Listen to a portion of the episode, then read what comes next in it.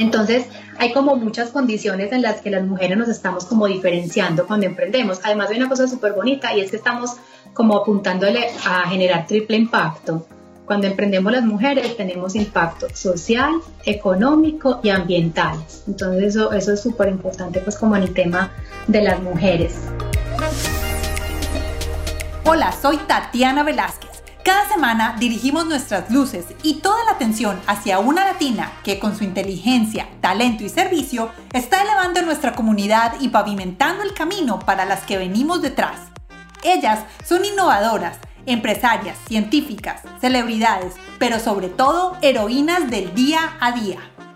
Sus acciones, valentía y dedicación nos dicen en voz alta que como mujeres hacemos la diferencia y hoy pueden ser tus mentoras. Bienvenidas a Latinas Mastermind.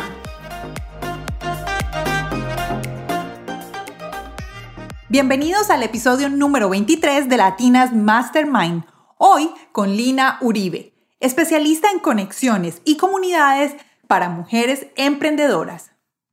Para todos nosotros, el momento que estamos viviendo hoy ha representado retos y mucha imaginación para enfrentar los cambios que nos presenta el mundo de hoy. Y no solo a nivel personal, sino también a nivel laboral y empresarial. Y de esto, el tema empresarial, es lo que vamos a hablar el día de hoy con Lina Uribe. Lina es una líder y especialista con más de 10 años de experiencia administrando, manejando y promoviendo comunidades virtuales enfocadas en el emprendimiento femenino. Y hoy nos va a dar mucha información importante para todas nosotras que estamos pensando o planeando proyectos nuevos o que ya tenemos una empresa o un emprendimiento que está rodando pero que con todos los cambios que tiene el mundo en este momento necesita un empujón y herramientas nuevas para poder regenerarnos y estar haciendo un impacto a la comunidad. Lina nos compartió herramientas básicas que algunas veces no usamos porque creemos que no son necesarias, pero sí, al final todas son muy importantes. Algunas de ellas son las cinco cosas que las mujeres necesitamos para emprender, los errores más comunes que cometemos, pero lo mejor de todo es que nos va a decir cómo evitarlos. Además, ella nos va a sustentar con números y cifras por qué se dice que las mujeres cuando emprendemos hacemos un impacto triple en nuestra comunidad, en lo social, lo económico y lo ambiental. Ya casi al final del podcast, Lina nos trae muchas herramientas que nos va a compartir como los podcasts y los libros que son infaltables para que las empresarias escuchemos y los usemos como herramientas del día a día. ¿Quieres tener las notas y los links de todo lo que Lina nos compartió el día de hoy? Bueno, muy fácil. Ya nosotros hicimos el trabajo por ustedes y creamos un resumen muy valioso para que llegue directamente a su correo electrónico. Sí, así es. Nosotros ya hicimos ese trabajo y van a recibir un brief o un resumen ejecutivo de este episodio para que ya todo esté listo para ustedes y no se preocupen en tomar tantas notas. Porque también entendemos que algunas veces escuchan este podcast cuando no tienen papel y lápiz disponible, pero ahora es mucho más fácil. ¿Qué tienen que hacer? Vayan a nuestro website que es www.latinas.com mastermind con de al final.com. Se lo voy a volver a decir. www.latinas con s mastermind m i n Entra al botón de suscribirte y así nos regalas tus datos personales para poderte enviar esta información. Vas a recibir cada semana las notas, los links y las herramientas que cada una de las invitadas nos deja en el podcast de manera exclusiva solo para nuestros oyentes. Recuerda que también puedes encontrar el link a nuestro website en las redes sociales. En Facebook ahí está nuestro link al website. En YouTube también lo puedes encontrar. Y en Instagram puedes ir a la descripción de nuestro perfil y ahí vas a encontrar el link a nuestro website para que te puedas suscribir esa es la mejor manera de recibir las notas del podcast con las ah, fotos de los libros, fotos de las portadas de los podcasts que Lina nos recomendó y toda esa información valiosa que ella tiene para compartir con nosotros el día de hoy. Y sin más preámbulos, los dejo con esta fabulosa conversación con Lina Uribe. Hola Lina, ¿cómo estás? Hola Tati, feliz, feliz de estar acompañándote en esta oportunidad. Estamos muy contentos de tenerte a ti. Eh, le damos las gracias a Lina que nos conectó, que nos hizo esta conexión tan, tan bonita porque ella pensó que el tema que tú haces es muy importante para las oyentes del podcast. Entonces, estamos felices de estar acá. Lina, vamos a comenzar con algo que dicen que es lo más difícil, pero yo creo que todas debemos de practicar en esto y es que nos definamos, que nos presentemos. ¿Quién es Lina Uribe? Claro que sí, Tati. Y precisamente creo que en esta época de cuarentena muchos nos hemos preguntado quiénes somos, porque pues estamos pasando por una situación bien especial y es como, como reafirmar lo que, lo que queremos hacer. Lina Uribe es una mamá, es una esposa, eh, soy mamá gatuna también, tengo dos niños que se llaman Simón y Emilio, eh, tengo dos gaticos que se llaman Gin and Tonic, ya Gin verás Tonic, qué se llama Gin and Tonic. ¿Será que es mi cóctel preferido? Yo creo que sí. se llama Gin and Tonic. Eh, estoy casada hace más de 10 años. Estudié ingeniería ambiental, soy ingeniera. Yo me declaro un poquito ex ingeniera, la verdad, y ya luego sabrás por qué. Ok. Y eh, bueno, y todas las oyentes, obviamente. Mm, para resumir, Tati, yo siento que soy una mujer generosa, una mujer que le gusta servir y una mujer conectora de ideas, proyectos y sueños. Eso me encantó, conectora de ideas, proyectos y sueños. Eso está súper bonito. ¿Qué más podemos conocer de ti? ¿Dónde vives? Tati, yo vivo en Medellín, Medellín, Colombia. Nací aquí hace 41 años. Bueno, por ahí estamos. Eh, contemporáneas. Sí. Eh, nací en Medellín, tengo dos hermanos, uno que vive acá en Colombia también y otro vive en el extranjero. Eh, puedo decir con mucha alegría que tengo más amigos que nunca. Es increíble como el poder de las redes logra eh, unir esfuerzos, unir voluntades, voluntades, unir intereses. Y entonces me siento muy feliz de tener tantas amigas y poder trabajar con tantas mujeres en este momento. Eso me encanta. ¿Y qué haces ahora? Porque me acabas de decir que te declaras ex ingeniera. Sí, un poquito. Eh, Tati, yo no sé si a ti te pasó o quizás alguna de las oyentes se vayan a sentir identificadas. Yo me gradué muy chiquita del colegio. Yo tenía 16 años y no sé, pretender que uno a los 16 años ya tiene súper claro lo que uno quiere hacer en la vida. no, ni a los 18, yo me gradué a los 18, ni a los 18. No, a los 40 también tuve crisis de 40, entonces tampoco sabía qué quería hacer. Pero a los 16 es uno es demasiado influenciable, pues como te dejas, te dejas guiar, porque pues obviamente no tienes como, como una formación ya clara.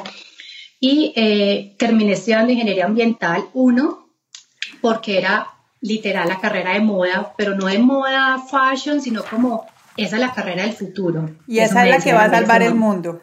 Y esa es la que va a salvar el mundo. Yo me acuerdo de Y tenía, tenía una cuñada en esa época que estudiaba esa carrera. Entonces, claro, yo le preguntaba mucho qué, qué hacía, qué tenía que, que, hacer cuando se graduara y en fin.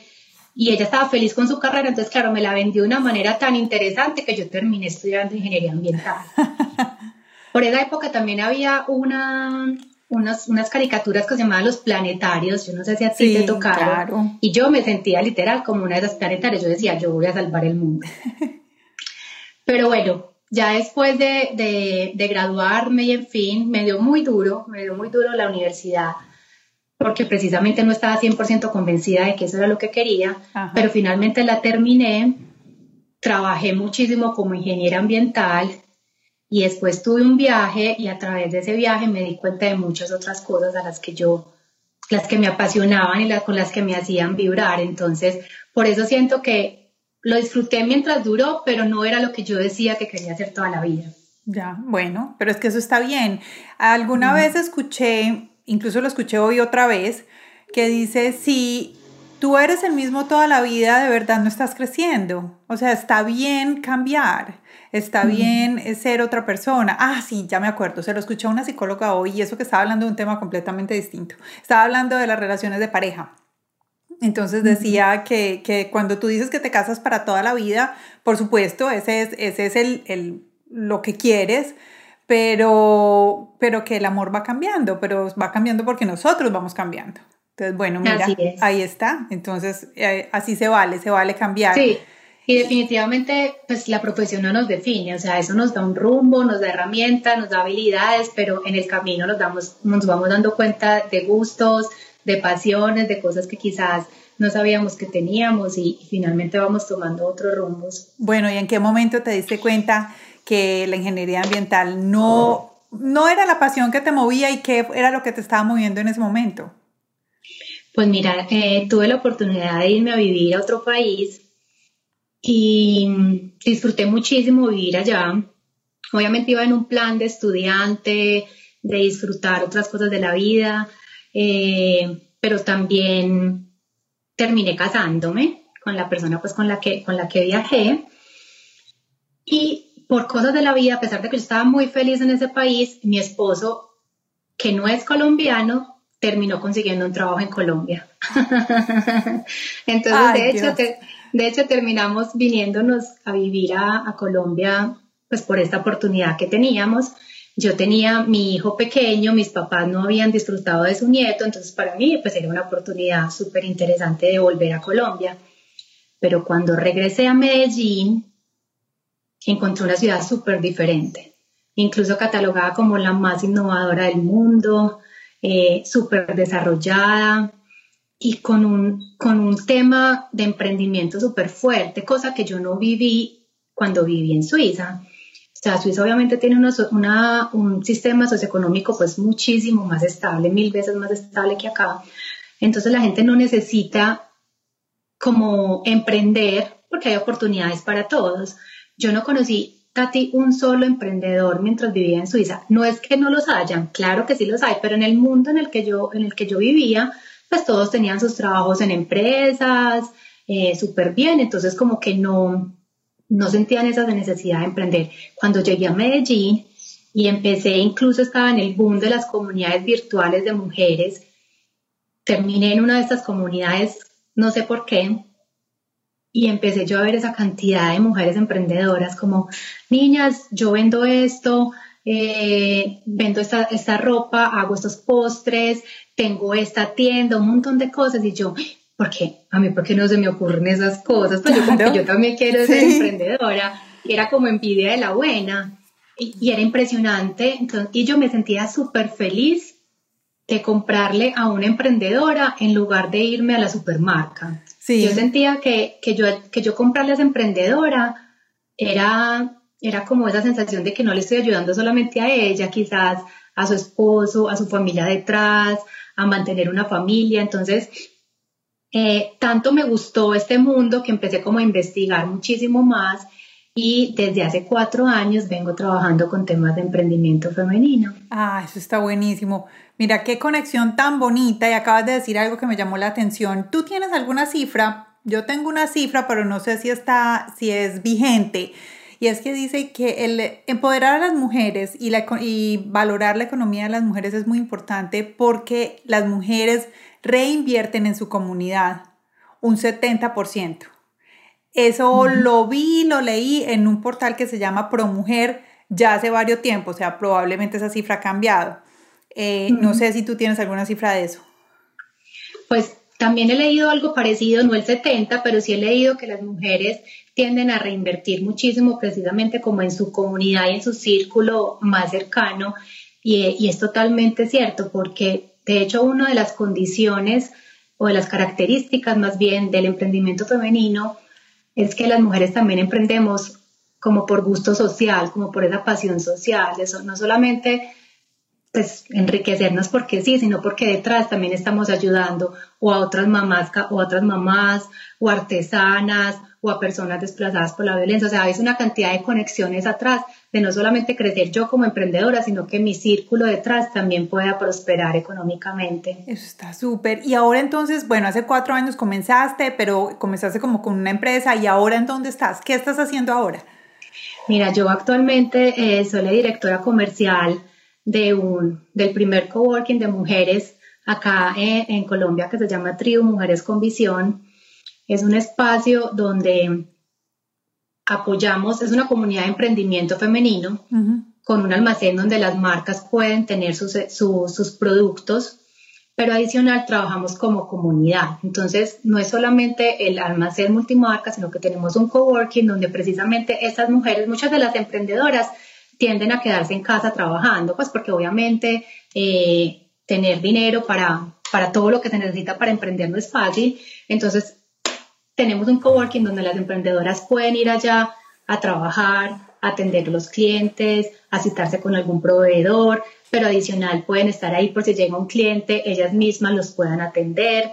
Tenemos un auditorio donde generamos charlas de yoga, entonces digamos las emprendedoras que, que tienen servicios tienen en este espacio la posibilidad de dictar su clase de yoga, su clase de mindfulness o tiene o es la psicóloga que tiene una cita y quiere atender a alguien. Entonces, como es, es, un espacio que abarca muchos, muchas líneas de servicio porque creemos firmemente en el poder que tenemos las mujeres para transformar la sociedad y, y a través del emprendimiento es una oportunidad súper, súper grande. No, eso está buenísimo. Cuando vaya a Medellín yo creo que vamos a, a grabar el podcast desde allá, porque te iba a preguntar, no, te iba a decir, te iba a decir, ay, las que no tenemos un producto sino un servicio, ¿qué hacemos? Bueno, entonces ya, ya sé que sí, ya podemos ir a grabar el podcast allá cuando podamos ir a viajar a Medellín otra vez.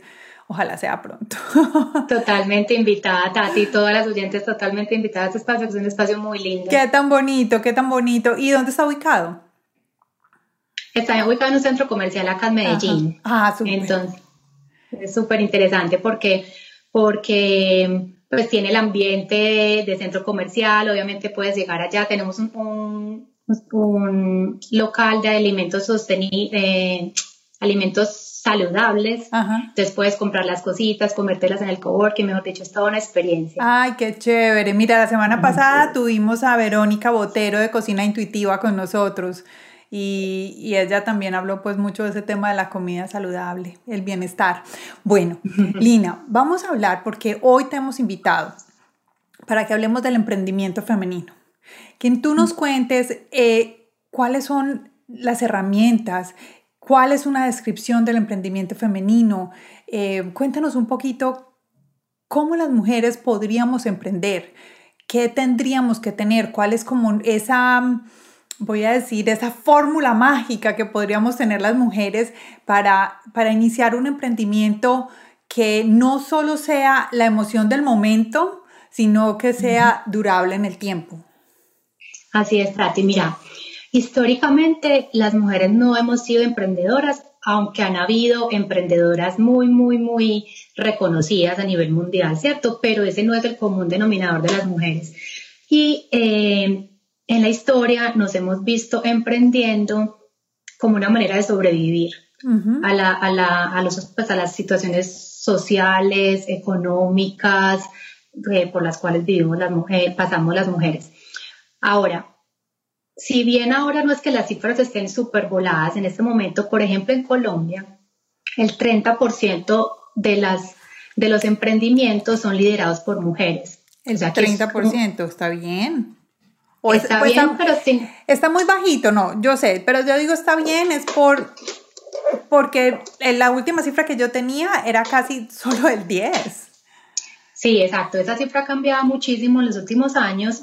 Eh, lo que pasa es que si tú, si tú te das cuenta que hay 3.700 millones de mujeres en el mundo, o sea, el 49% de la sociedad son mujeres, o sea, es la mitad de la fuerza productiva del mundo. Entonces, si uno compara con ese 30%, uno diría, sí, hay que trabajarle más, sobre todo si estamos hablando que el 70% es liderado por hombres. Y ese, espérate, te hago ahí una pregunta, ¿30% es en Colombia o es en el mundo?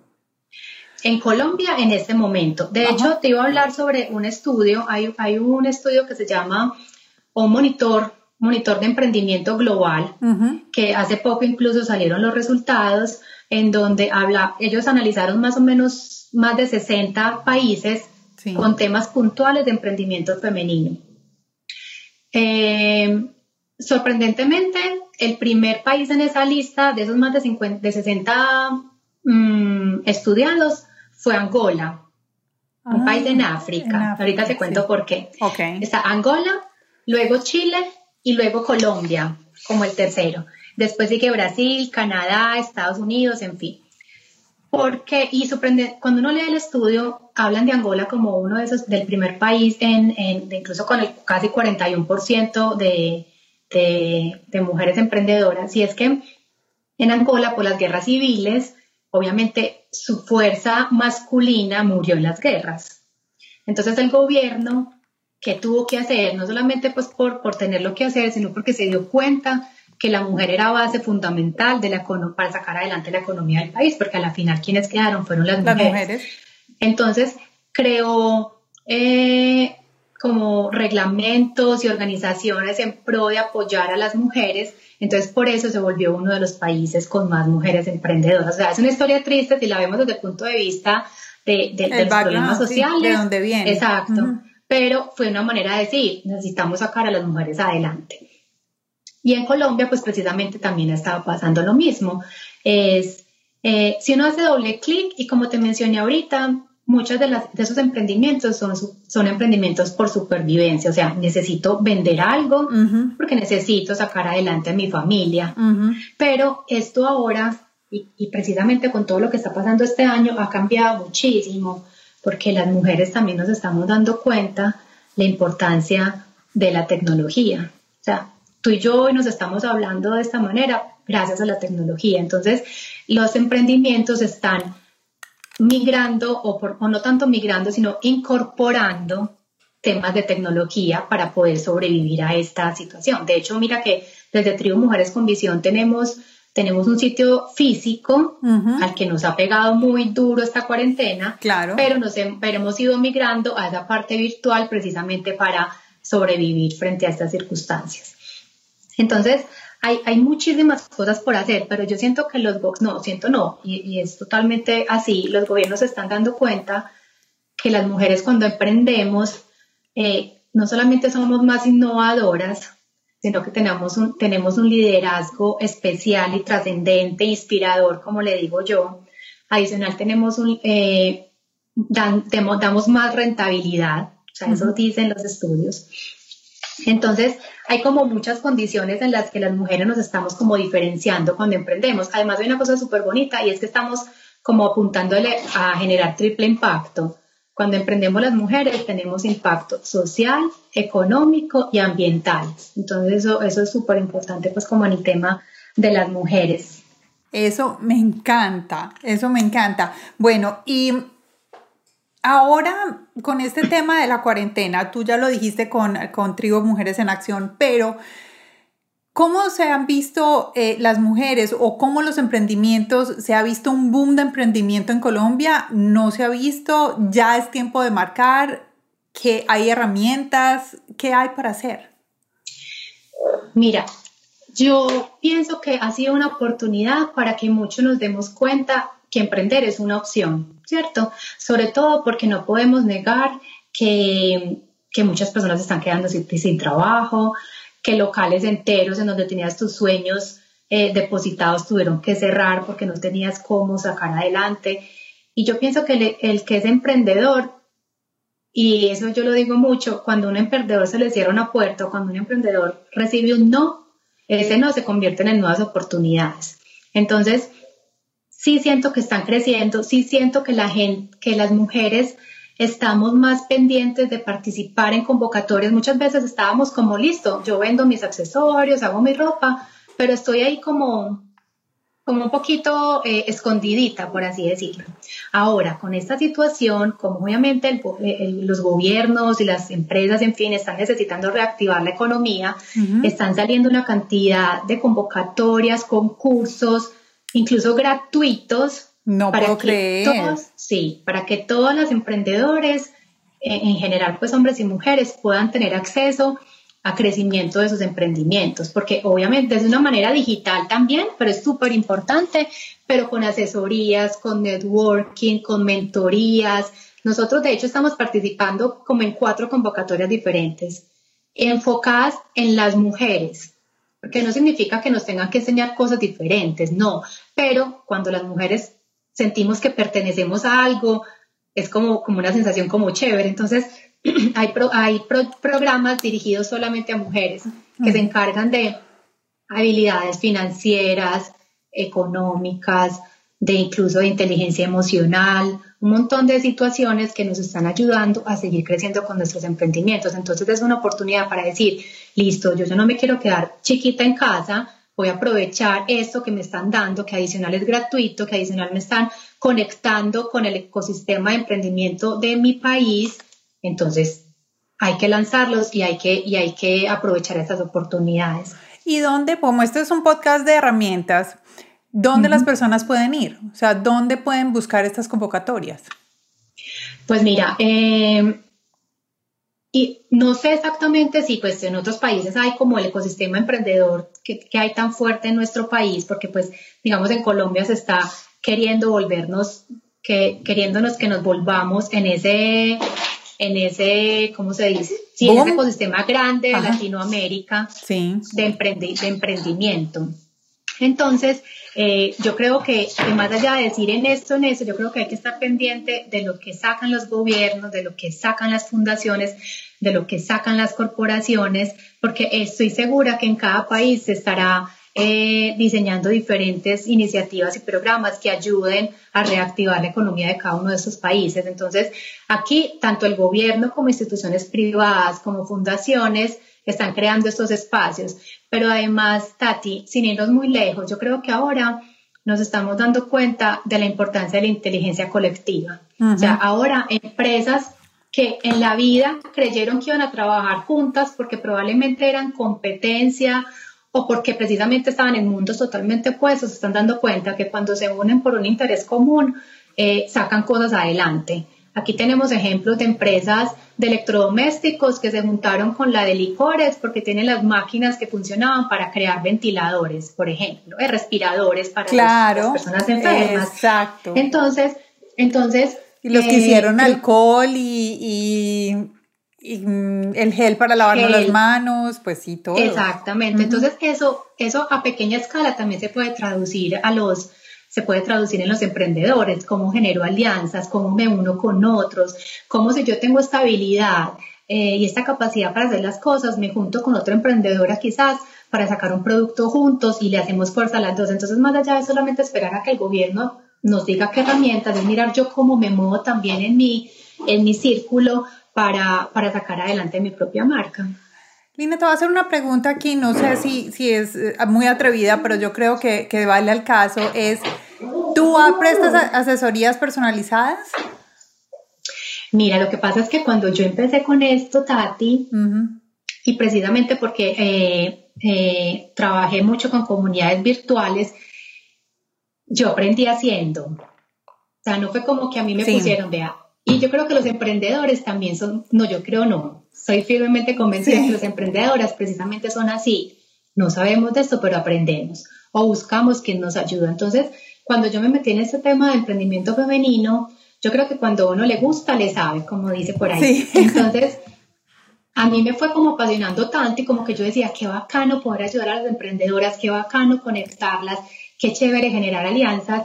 Empecé a hacer cursos, empecé a hablar sobre el tema, a leer sobre el tema porque pues hay muchos estudios que tienen que ver con el tema de emprendimiento femenino. Además, porque en un país como Colombia y quizás muchos de Latinoamérica, el emprendimiento femenino tanto se convierte como en esa puerta para, para salir de círculos de violencia, para salir de maltratos, porque precisamente cuando las mujeres nos empoderamos económicamente, sí. logramos cerrar de alguna manera estos círculos eh, de violencia, por así decirlo. Entonces, para mí fue como un tema muy fascinante. Yo en este momento estoy organizando unas charlas, pero más relacionadas con comunidades, porque a mí me interesa, o sea, yo estoy convencida que cuando trabajamos en comunidad realmente la, las, las cosas ruedan muchísimo mejor. Entonces, asesoro en temas de, de comunidades, yo también hice una maestría en innovación, entonces hago como pequeños lo que se llama como shot de innovación para darle respuesta a un reto en particular de las emprendedoras y hago unos ejercicios precisamente porque, a ver, ¿qué pasa? Hay algo muy bonito que me sucedió en esta cuarentena, Tati, es que al principio cuando todo estuvo tan, tan inseguro, tan incierto, en fin, lo primero que uno hace es bloquearse. Y si uno tiene un emprendimiento y si uno sabe que tiene que pagar personas y una cantidad de cosas, ¿yo qué voy a hacer? Yo tengo mi negocio cerrado, ¿yo de dónde voy a sacar dinero para, para pagar todos los, todas mis deudas de todas las cosas que tengo? No, y también sentirse responsable por familias adicionales a la tuya. Exactamente, entonces yo decía, y yo sentía que todo el mundo estaba como salvando el mundo. Yo mira que el gobierno haciendo esto, que esas empresas, los ventiladores, que esto no sé qué, yo como que Lina Uribe, pues cuál es el papel de Lina Uribe, porque yo de alguna manera me sentía como con la mente tranquila, afortunadamente. Entonces yo decía, esto lo tengo que poner ah, en función de las emprendedoras. Entonces empezamos a crear como unos espacios donde las emprendedoras desde su necesidad, susto, oportunidad, en fin, empezaban a contar todo lo que les estaba sucediendo y de una manera tranquila yo pudiera darle nuevas ideas. Porque cuando uno tiene la cabeza más tranquila es más fácil uno como, bueno, de una manera objetiva decir, mira, y si haces esto, y si haces lo otro, y si miras por esto, y si te unís con esto. Entonces, para mí fue como una oportunidad muy bonita de crear estos espacios que al final es compartir conocimiento, Tati. O sea, lo que si tú, si tú sabes algo, se lo compartes a otra persona y esa persona crece. Y ese conocimiento no se reduce, sino al contrario, cada vez que lo, que lo compartes, ese, ese conocimiento se multiplica. Entonces me volví como multiplicadora del conocimiento que yo tengo, que no voy a decir que es absurdo que me las sé todas, no, no y, ni, siquiera me las quiero saber todas, que parece, uno siempre tiene que estar aprendiendo y reaprendiendo, pero desde mi, desde mi punto de vista, ver cómo les podía ayudar. Entonces, eh, hago, hago esa parte como de innovación, hago, y también como me mezclo tanto con emprendedoras, yo voy captando toda esa información, entonces también emprendedora me llama y me dice, Lina, mira, ¿tú qué harías si esto? Mira, a mí se me ocurre que puedes hacer esto o sabes que no tengo ni idea, pero te voy a conectar con tal persona. Entonces me vuelvo como conectora entre las emprendedoras con una experticia especial en innovación y comunidades, eh, pero, pero tratando de ver todo, más que, más que ver el arbolito, ver todo el bosque, ver cómo puedo conectar a todas las emprendedoras para que finalmente todas, todas brillemos. O sea, si yo brillo, brillan y, y, comparte ese brillo con las demás, las otras también terminan brillando. Perfecto. ¿Y tus servicios tienen o algún precio, costo, algún paquete? ¿Dónde los podemos encontrar? Pues mira, casi preciso, o sea, yo obviamente con Tribu Mujeres con Visión, pues obviamente ella es la conectora, todas me pueden buscar y, mirar qué posibilidades tienen para Tribu, para, pues para tener sus productos allá, para generar alianzas. En este momento tenemos varias alianzas. Yo me encargo como de toda esa conexión detrás. Como Lina Uribe, o sea, ya como propósito eh, de vida y propósito superior, quiero generar esas conexiones, quiero enseñarles. En este momento no tengo pues como un paquete, de hecho he venido trabajando en esta cuarentena precisamente por este por esta, pues como finalmente esta marca personal que uno va haciendo a lo largo del camino para poderlo empezar a ofrecer. Pero, pero a través de mí lo que yo más busco es generar inspiración, generar conexión, impulsar a las mujeres, ayudarnos a brillar. Y la palabra que, que, que a mí me encanta, que es el tema de sororidad. Sí, 100% sororidad, yo también. Así es. Mi, el eslogan de mi podcast es Mujeres Impulsando Mujeres. Así es, así es como, como se llama.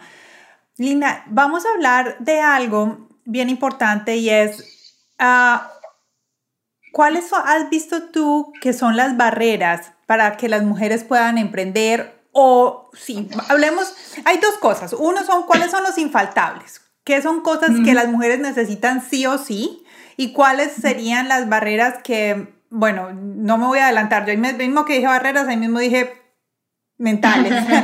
Pero, pero cuéntame un poquito de, de ese tema. Cuéntanos un poco sobre las... Em, empecemos con cuáles. ¿Cuáles crees que es mejor, las barreras o, las, o los infaltables? Hablemos de barreras para que luego hablemos de todo lo positivo. Listo, perfecto. No, mira, lo que pasa es que eh, pues a lo largo del tiempo, precisamente las mujeres hemos tenido muchas barreras en muchos aspectos de la vida, ¿cierto? Entonces tenemos barreras sociales, barreras económicas, obviamente el machismo eh, también es una barrera que nos dificulta seguir creciendo y en fin. Hay barreras, entonces como, te, como, como estaba diciendo, hay barreras asociadas al género porque muchas veces no creemos que somos capaces. Muchas veces creemos que yo no me merezco eso o que yo no soy buena en, eso.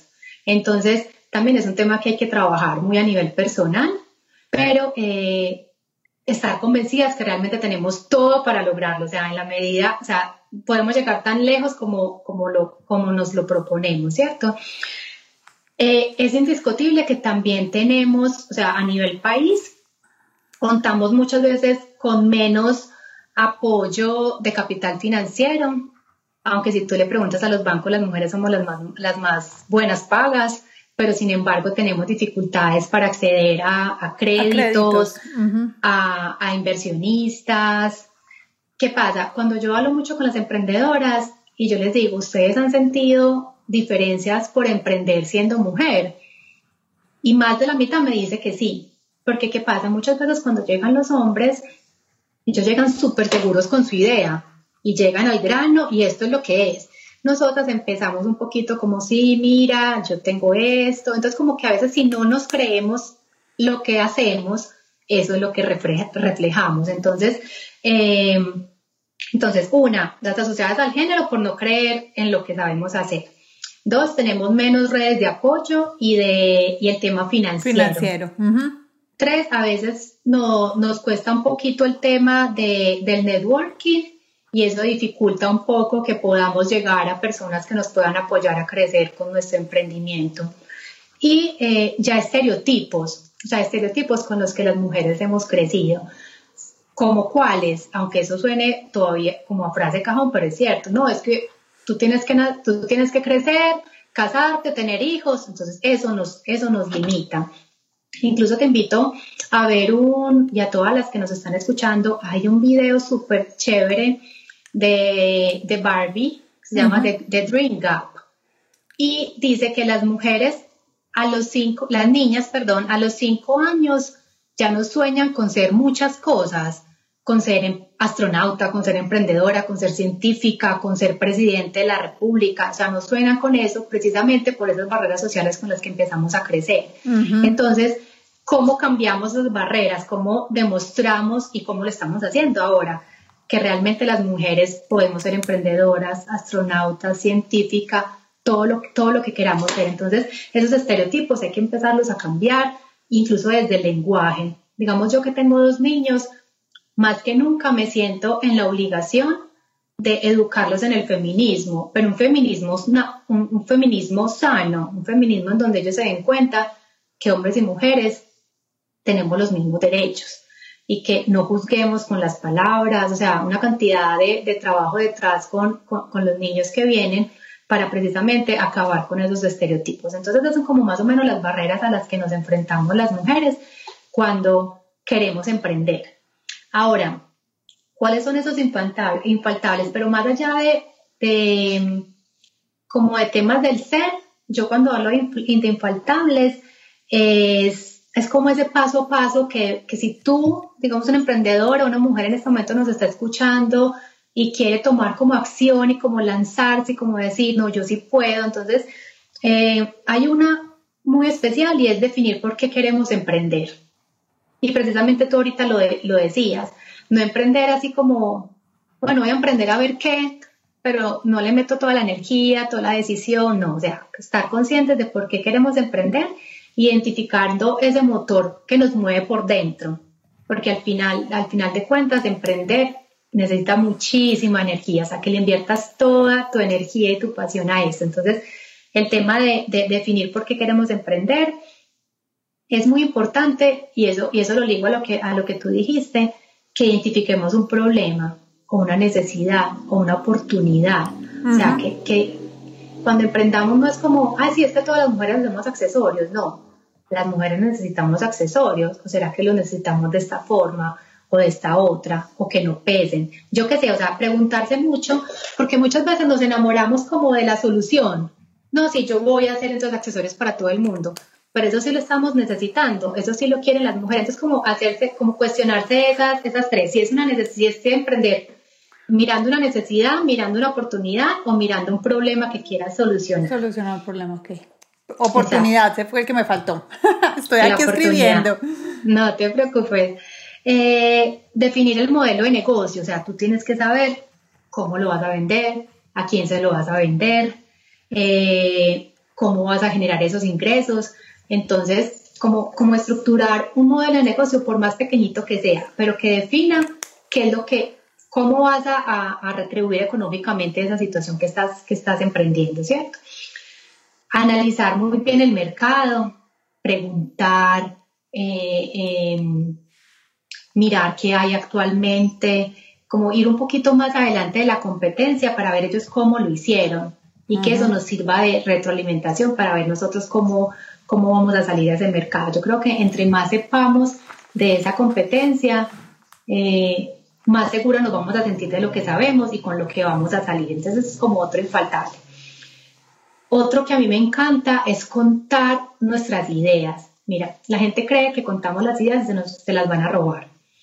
Y si algo aprendí yo en, innovación es que las ideas no es, no es del, que las tiene, sino el del que las ejecuta. ¿Cuántas veces, muchas, muchas, cuántas veces hemos dicho, ve, yo hubiera querido hacer una paleta de mango biche, ¿me entiendes? O sea, cualquier cosa. ¡Ay, qué rico! Yo hubiera, querido.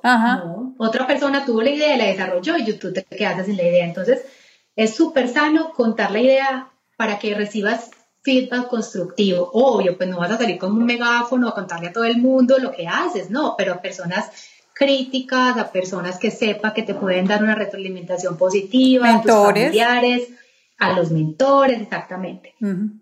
Y de esta manera, pues, como, como ir afinando un poquito más esa idea.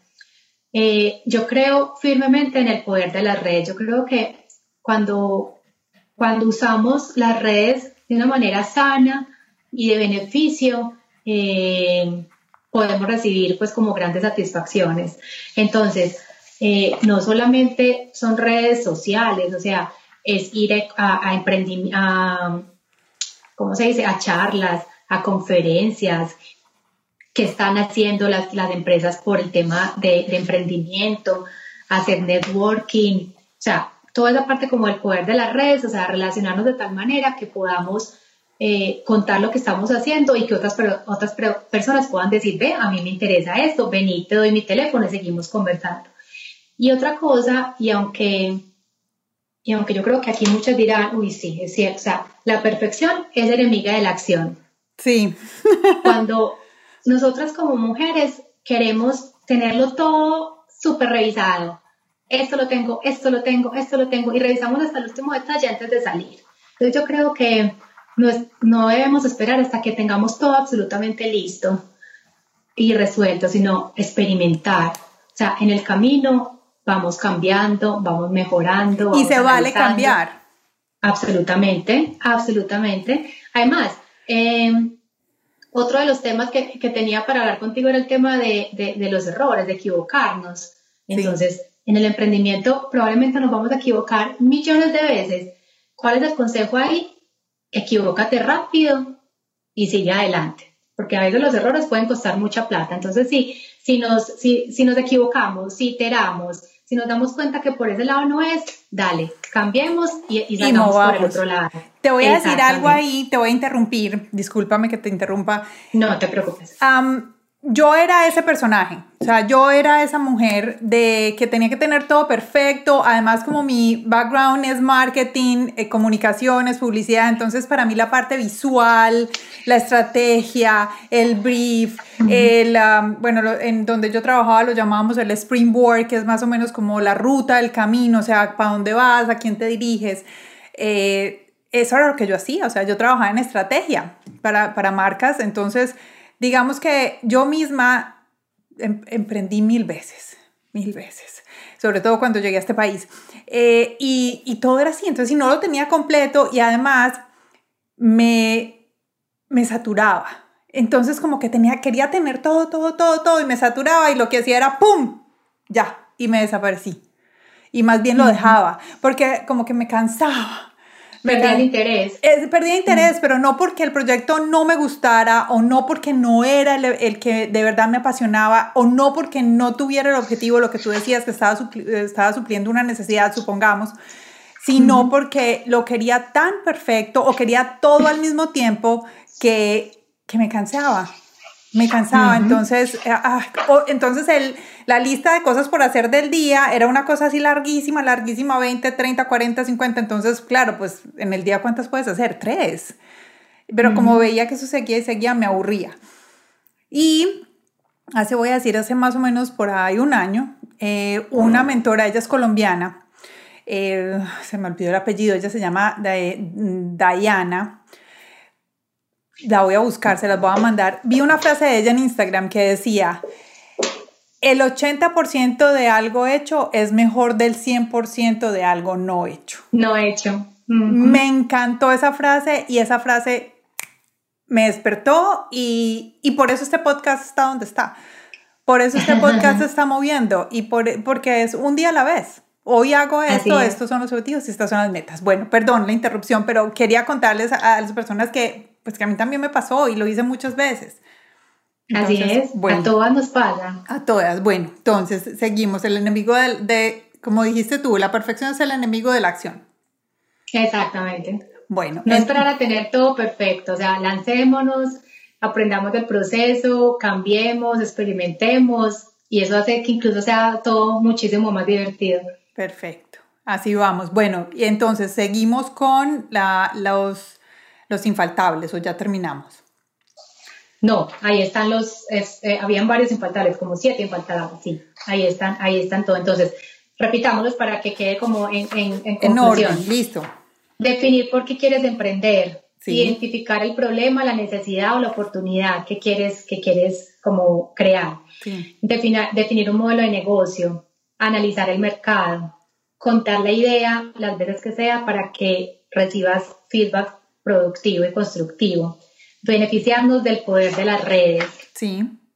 y dejar la procrastinación, eh, la perfección es enemiga de la acción, lanzarnos y en el camino ir aprendiendo. Perfecto, ahí las tenemos todas bien resumidas. Espero que todas hayan sacado papel y lápiz como yo. Les voy a mostrar para las que nos están viendo en video. Miren, yo estoy aquí y yo escribo y lo único que me falta es empezar con el resaltador. Entonces espero que todas hayan sacado papel y lápiz. Bueno, Lina, también hemos hablado y vamos a hablar los hábitos de la mujer emprendedora. ¿Qué hábitos podríamos tener nosotras como mujeres para que el emprendimiento, como te digo, sea de larga duración? Mira, Tati, a mí me gusta hablar de hábitos cuando yo he intentado incorporarlos también en mi día a día, porque eso es muy fácil decir, sí, es que haz yoga, pero pues si yo no hago yoga, entonces ¿cómo voy a decir haz yoga, cierto? Sí. Entonces, eh, como que a lo largo de estos años he estado mirando y, y acepto, y yo creo que es una de las cosas más bonitas también que debemos aprender las mujeres del tema de vulnerabilidad. O sea, decir, no soy capaz, no me las sé todas, no sé, en fin. Y Pero estoy dispuesta a aprender. Exactamente. Y, y, en el tema de hábitos, ah, tengo que aceptar que a veces me cuesta crear esos hábitos porque yo empiezo así como súper emocionada y no llego al día 22, que es cuando se crea el hábito, creo que es que dicen. Sí, después del día 21. Exacto. Y ya soy como que, no, ya, me perdí en el hábito, pero estos son muy sencillos y en serio que traen muchísimos beneficios para, para nuestra vida profesional y, personal. Entonces, el primer hábito, y precisamente ahorita hablamos de él, es mentoras. Tú no sabes lo que yo creo en las mentoras y la cantidad de mentoras que yo tengo. Mentoras de vida, mentoras profesionales, porque, eh, ¿qué pasa con los mentores? son ellos que te transmiten, que te acompañan, que te guían objetivamente, que, que están en función solamente de que tú crezcas. Entonces, para mí, buscar mentoras ha sido fundamental en este camino. Mentoras que me enseñen, mentoras que me digan, Lina, no lo estás haciendo bien, por ahí no es, venía a hacerlo por este lado. Entonces, uno es buscar mentores o mentoras que nos ayuden a crecer, ¿cierto? Así que la que no tenga, vaya. Y además las mentoras pueden hacer, hacer hasta tus propias amigas. Yo tengo amigas súper tesas en muchos aspectos de la vida. Entonces, en su momento, les he tenido que buscar, necesito que me ayuden. Entonces, pueden estar muy cerca. Necesariamente no tenemos que buscar la mentora en otro país, ni mucho menos. ¿Y puedo agregarte algo ahí? Claro. Em, este podcast fue creado para eso, para crear mentores. Y lo hice porque mis mentores más grandes en el momento de emprender, eh, por supuesto, pues mi familia, las personas que estaban a mi lado, pero no todos. Pero de verdad los que más me enseñaron fueron los mentores que no conozco, que sí conozco, pero que ellos no saben que yo existo. Eh, vamos a hablar de, eh, supongamos, voy a decir Oprah Winfrey porque todo el mundo la conoce, pero hay, aquí en los Estados Unidos hay dos mujeres que para mí son unos modelos a seguir, unas mentoras bien importantes. Una es Rachel Hollis y la otra se llama eh, Mel Robbins.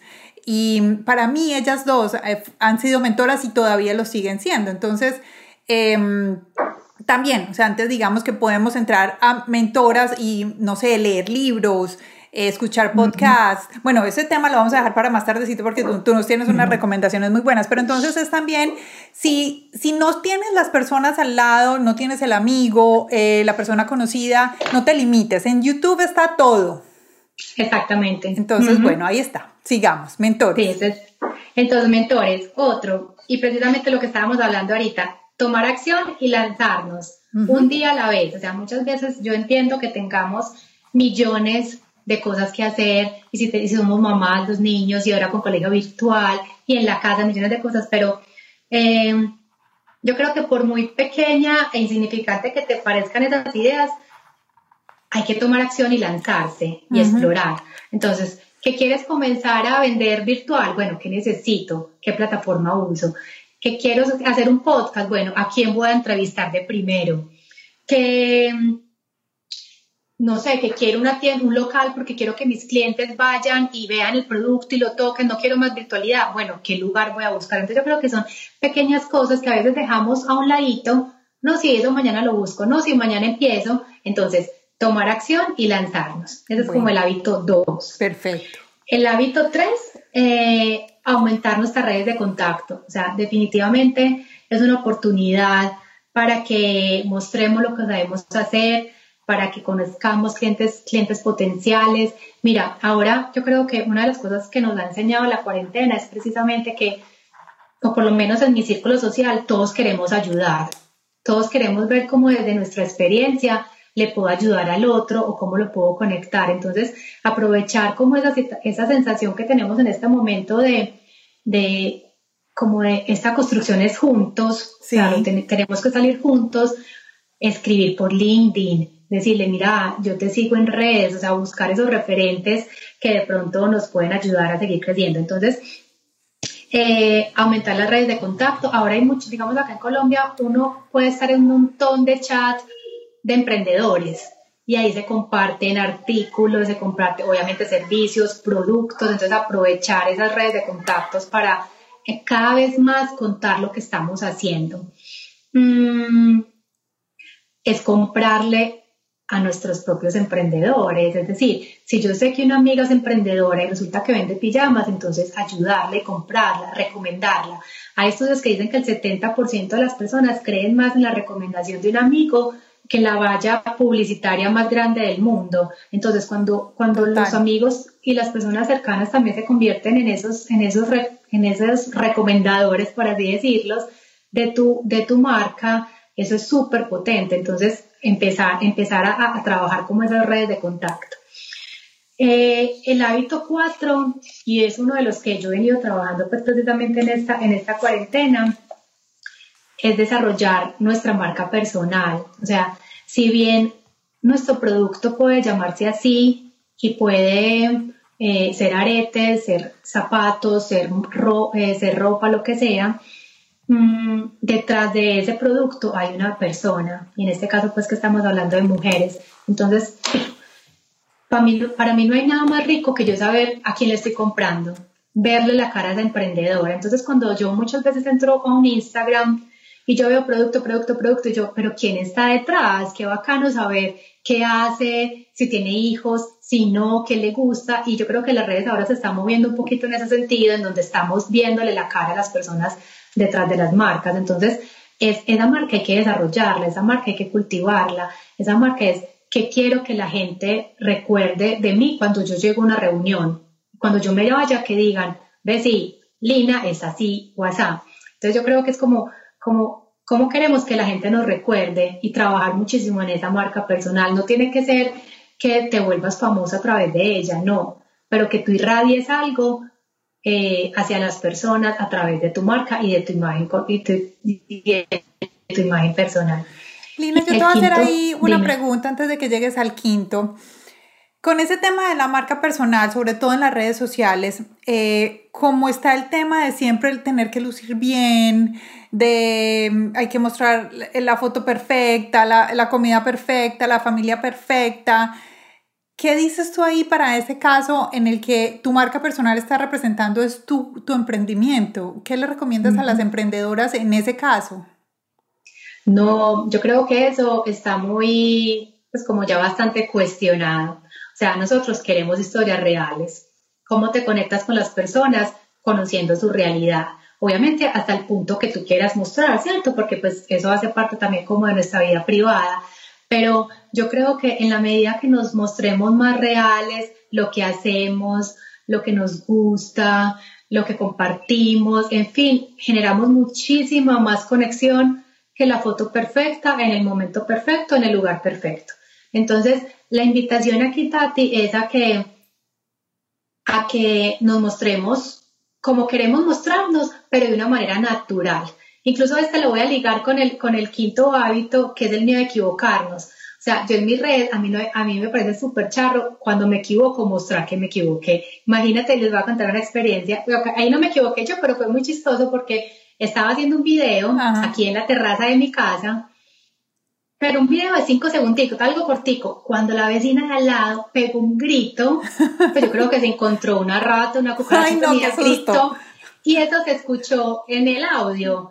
Y la cara mía fue como que, ay, pucha, pues como que yo, ¿qué pasó? Y eso se quedó grabado. Claro. Y yo fui la, eso fue lo, yo dije, esto lo tengo que compartir porque es que esto pasa detrás de todo esto, ¿cierto? Entonces yo, y ahí que generas, generas conexión porque es que estás viendo la realidad de esa mujer, no le estás viendo la perfección.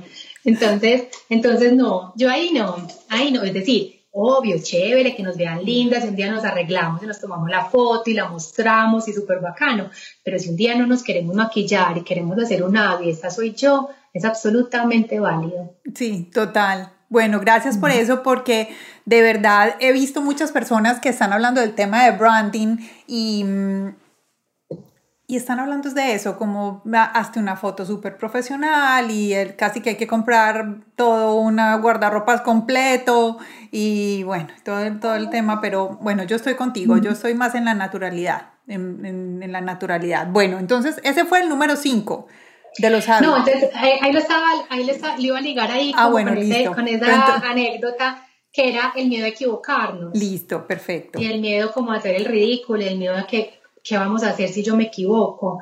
Nada, hay una cosa súper bonita que yo aprendí, abrazar los errores y aprender de ellos. O sea, yo, eh, incluso cuando a mí me gusta mucho moderar paneles, he sido pues moderadora de varios paneles y, eh, y una de las preguntas, generalmente son de mujeres, y una de las preguntas precisamente que hago es si obviamente te has equivocado, pero volverías a cometer esos mismos errores, porque hay gente que, hay gente que diría, uy, no, yo no quiero volver a pasar por eso, no, no, no, no, no.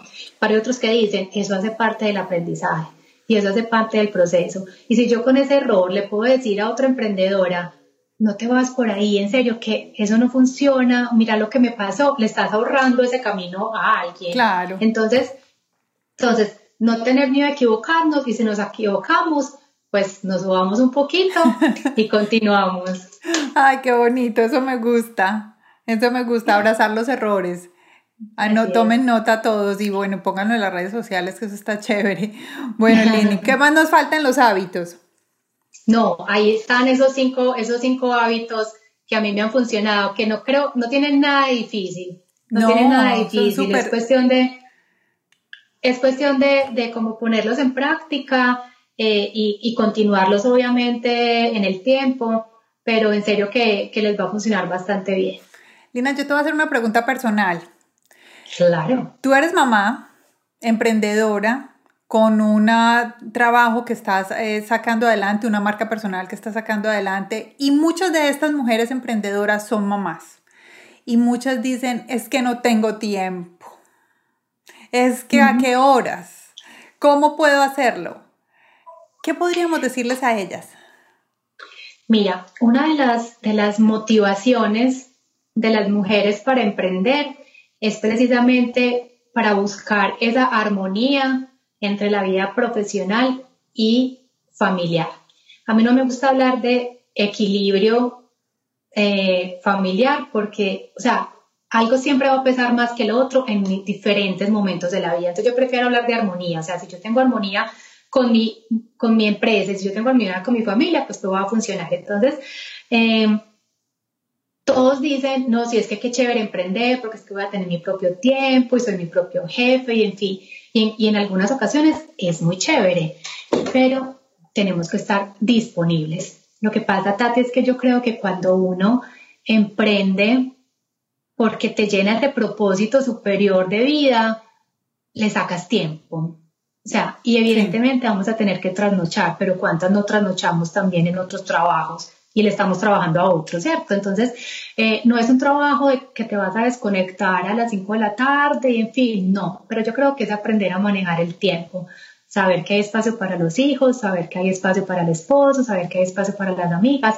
No es fácil, no es fácil, pero yo creo que cuando lo hacemos con pasión y con dedicación, las cosas se, se compensan de, de, una manera importante. Entonces, eh, y sí, estoy clarísimo, o sea, no hay nada mejor que yo saber que soy emprendedora y que si mi hijo tenía una reunión a las 3 de la tarde en el colegio, yo fácilmente puedo decir que voy a la reunión. Cosa que quizás si trabajo en una gran empresa, le tengo que decir a mi jefe que voy para una reunión y qué me va a decir. Ay, y empieza el dolor de estómago.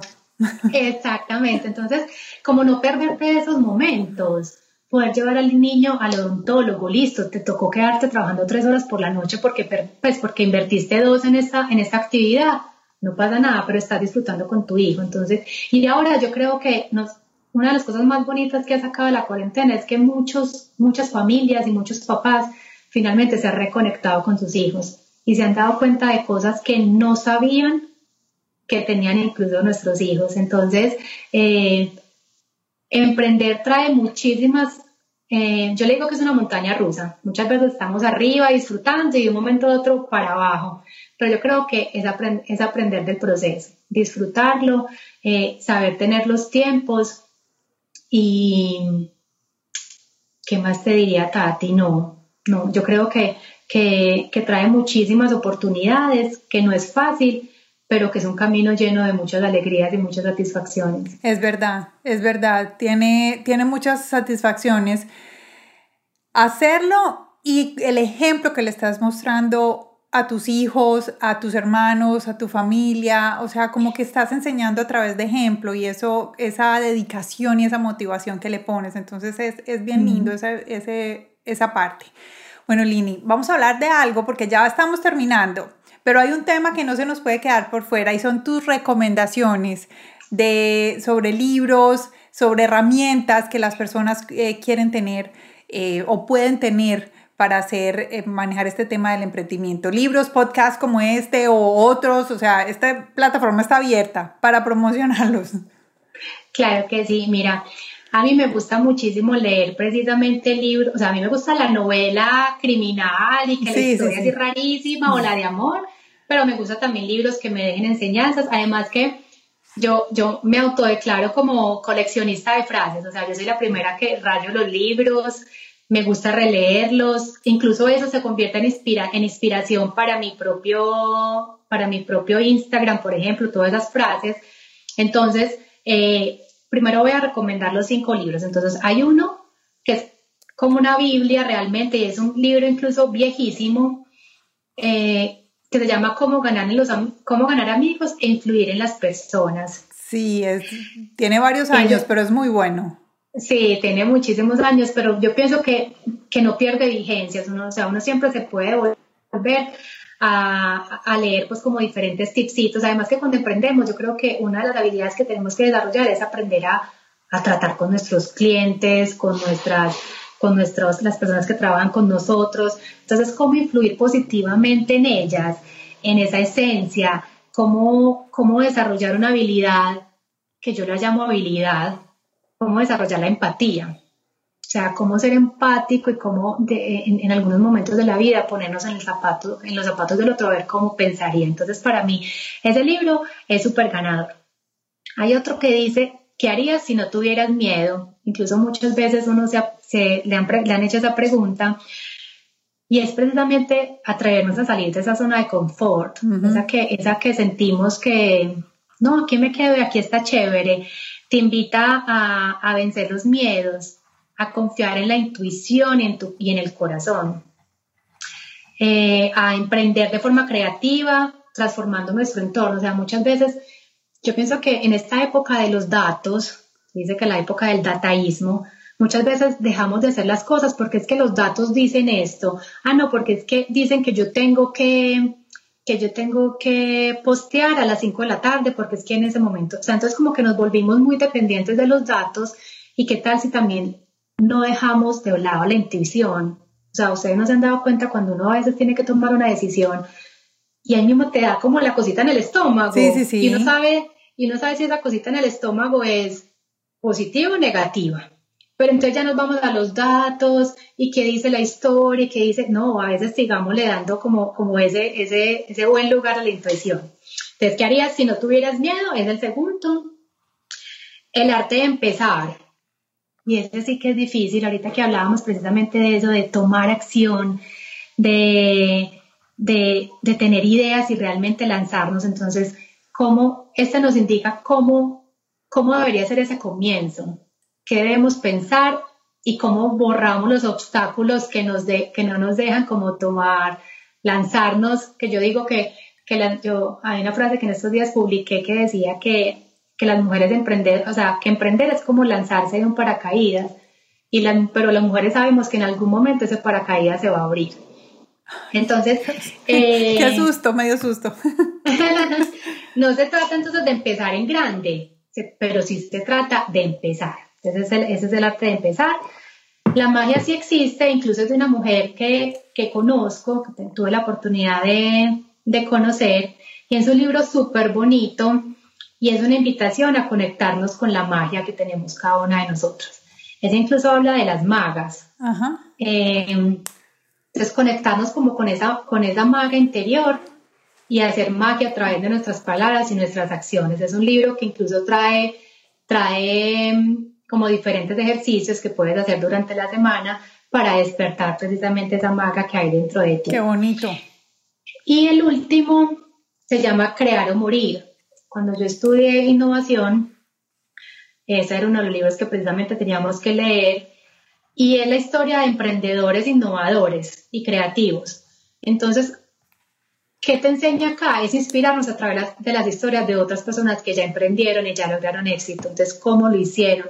¿Qué dificultades tuvieron? Yo creo que cuando uno también estudia, y eso ahorita lo mencionabas tú, cuando, cuando uno mira qué hicieron otros, cómo lo hicieron, eso nos sirve finalmente de inspiración para nuestros propios emprendimientos. Entonces, esos serían como los cinco libros que a mí me han marcado, que me gustan, que vuelvo y releo, que tengo marcados, que me parece que es una buena forma de empezar. Bueno, a todos, a todos los que nos están escuchando el día de hoy, los que nos están viendo por YouTube, eh, les cuento que vayan a nuestro website www.latinasmastermind.com, suscríbanse a nuestro newsletter y cada semana van a recibir las notas del podcast. O sea que si se suscriben el, día de hoy, van a recibir todas estas notas y en las notas están los nombres de los libros, los nombres de los podcasts, eh, los links que Lina nos ha hablado, todas estas cosas que ella nos, nos ha dicho el día de hoy. Entonces, vayan a www.latinasmastermind con y se suscriben y ahí pueden recibir todos estos datos que Lina nos está dando. Bueno, terminamos con los libros y ahora siguen los los podcasts. Ajá. Listo. Em, hay un libro, o sea, no a todo el mundo nos, les gusta leer, ¿cierto? A veces como que, ay, me quedo dormida leyendo el libro, en fin.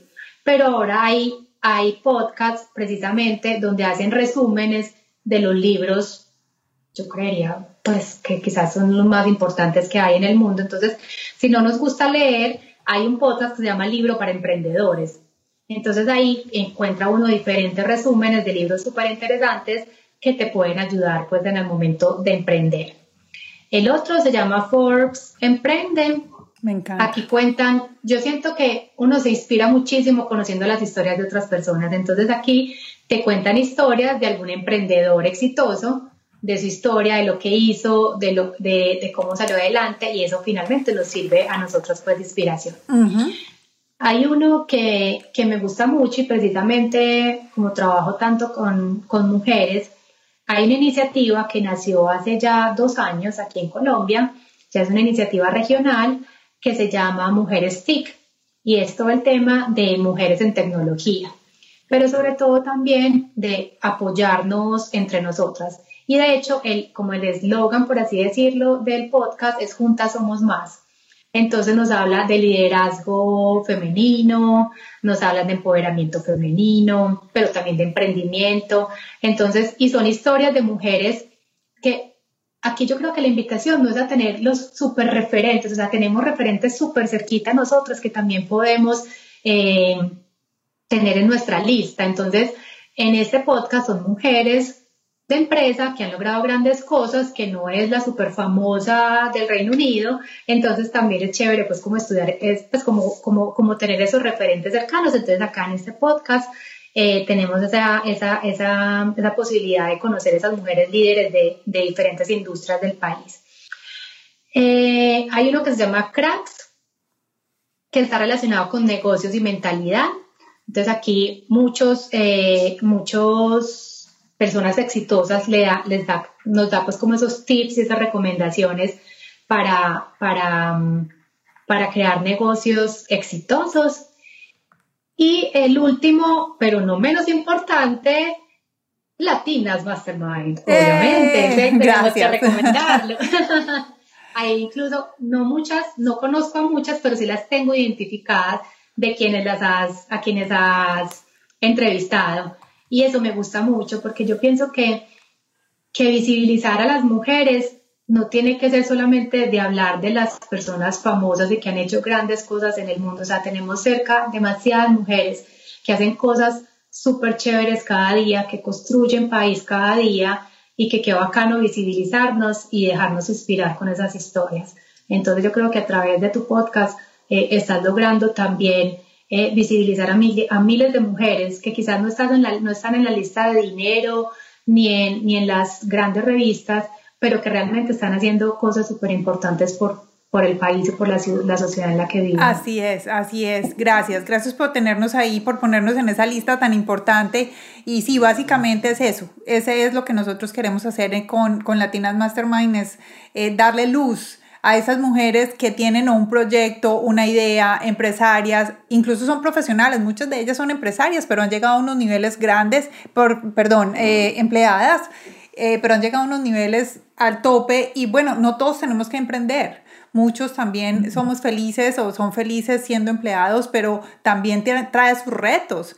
Eh, y estas mujeres también nos enseñan. Entonces, eh, sí, esa es nuestra meta y bueno, esperamos seguirlo haciendo y esperamos que todas, se, con todos los temas que hablamos, porque hablamos personal, financiero, emprendimiento, eh, meditación, mindfulness, bueno, de todo, pero todo tiene un último objetivo y es que seas un ser completo y que las mujeres podamos sacarnos esa lucecita que tenemos y que podamos relucir, porque tú lo dijiste y eso me llamó mucho la atención y es que nosotras, eh, lo, dijiste cuando eh, estabas hablando del tema de llegar al banco y pedir un préstamo.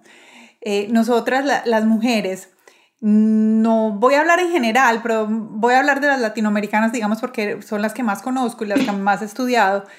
llegamos a, a, un sitio o de pronto nos están preguntando, bueno, ¿y tú qué haces? No, es que yo mm, tengo un, un, un podcast, apenas está empezando eh, todo lo ponemos o, como que nos da pena, chiquitico, mm. y no, no estoy empezando, pero también trabajo en esto y esto, ¿me entiendes? O sea, es como que lo, lo pongo a minimizarlo.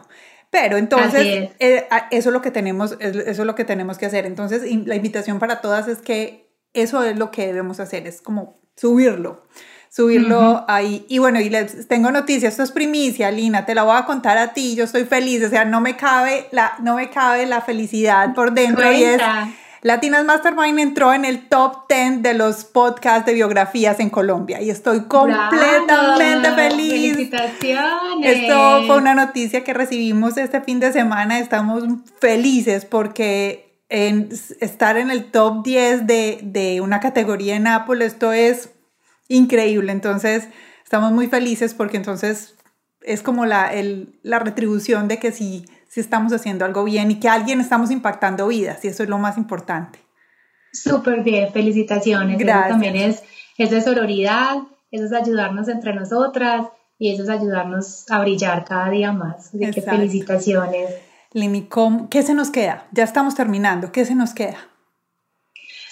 Tati, eh, pues a mí me encantaría cerrar con una frase. Mm, a mí me gustan mucho las frases inspiradoras y trato siempre de estar buscándole, como cuando me siento identificada con esas frases, precisamente compartirlas. Y hay una frase que dice, si caminas sola llegarás más, más rápido, si caminas acompañada llegarás más lejos. Entonces, ah. eh, la invitación a ayudarnos, a apoyarnos, a impulsarnos. Eh, hay espacio para todas, o sea, aquí nunca se trata de competencia entre nosotras. Si miras al cielo, ves millones de estrellas y todas tienen su brillo particular. Y en las mujeres es lo mismo. En la medida que cada una brillemos, ayudamos también a brillar a las demás. Y apoyarnos y, caminar unidas nos va a llevar definitivamente a, lograr grandes cosas en, en, nuestro, en nuestro país, en nuestra ciudad, en nuestras familias, en donde queramos estar. Qué bonito. Muchas gracias, muchas gracias. Lina, quiero hacerte un reconocimiento por tu carrera, por tu dedicación, por ese amor que le estás poniendo a lo que estás haciendo, por querer conectarnos, porque las conexiones son muy importantes en esta vida y hay veces se nos olvida que pidiendo una mano no es sentirnos vulnerables, sino es hacernos más fuertes. Gracias a ti, se me quiebra la voz, Gracias a ti por todo ese conocimiento que nos estás, que nos estás dando, con toda esa em, conexión que nos estás brindando y espero que muchas personas puedan eh, conectarse contigo, con las mujeres que tú estás apoyando y a todas las invito para que sigan a Lina y para que puedan ir y em, compartir con ella cualquiera de las cosas. Lina, muchísimas gracias por todo lo que estás haciendo y por tu trabajo. Katy, mil, mil gracias por la invitación, mil gracias por, por, creer en esta, en esta mujer que incluso nos conocemos a través de las pantallas, pero yo creo que no necesita uno conocerse de manera personal para darse cuenta cuando hay empatía y cuando hay conexión. Es verdad. Entonces, felicitaciones por ese logro que, que nos contaste. Adelante. tienes acá en Medellín también una persona que te puede conectar con muchísimas más mujeres maravillosas que estoy segura alimentarán de una manera hermosísima todos tus podcasts, así que cuenta conmigo para lo que necesites aquí. Muchas gracias, muchas gracias. Lo más importante, ¿dónde la gente se puede conectar contigo? Bueno, eh, mi, mi, Instagram personal es lina-uriber. Ahí estoy constantemente eh, dando tips, las recomendaciones, los eventos en los que participo y en fin y las, las redes de Tribu Mujeres con Visión, que es pues, mi actual trabajo, que es arroba tribu eh, guion bajo Mujeres con Visión. Ok, perfecto, Mujeres con Visión. Bueno, todas, vayan allá, vayan, conéctense con Lina. Eh, tiene una persona que tiene muchas cosas para ofrecernos y que de verdad tiene un corazón amplio, amplio, amplio para compartir con nosotras. Muchas gracias. A todas ustedes las invito para que sigan aquí con nosotras. Recuerden, vayan a nuestra página web www.latinasmastermind.com, suscríbanse a nuestro podcast y van a recibir el newsletter y, la información de este podcast. Todas las notas de este podcast las van a recibir una vez ustedes se suscriban y vamos a tener toda la información que Lina compartió con nosotros. Muchas gracias a todas por estar aquí con nosotros. Lina, muchas gracias. Katy, mil gracias. Un abrazo para ti y para todos. Claro que sí. Hasta la próxima. Espero poder ir a Medellín o que tú vengas por acá y nos visites y bueno, y un café nos tomamos con el chocolate. Así es, muchísimas gracias. Un abrazo para todas. Lo mismo para ti. Chao. Chao, chao.